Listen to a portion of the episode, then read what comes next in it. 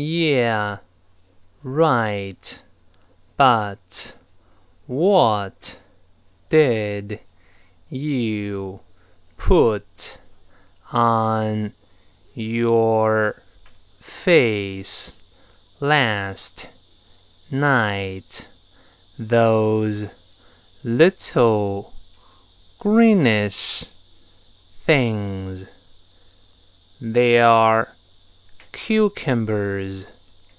They are natural skin soothers, natural healers of the skin. Haven't you heard them say on TV that uh, they soften the skin, wipe out the roughness, counter irritation, and build strength and resilience.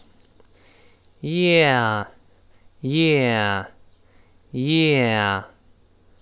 They wipe out tight, tired feelings and remove lines and age signs.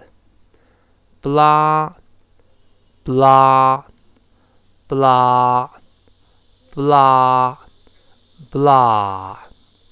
See, I can even recite it. That's right. You learned a lot, haven't you?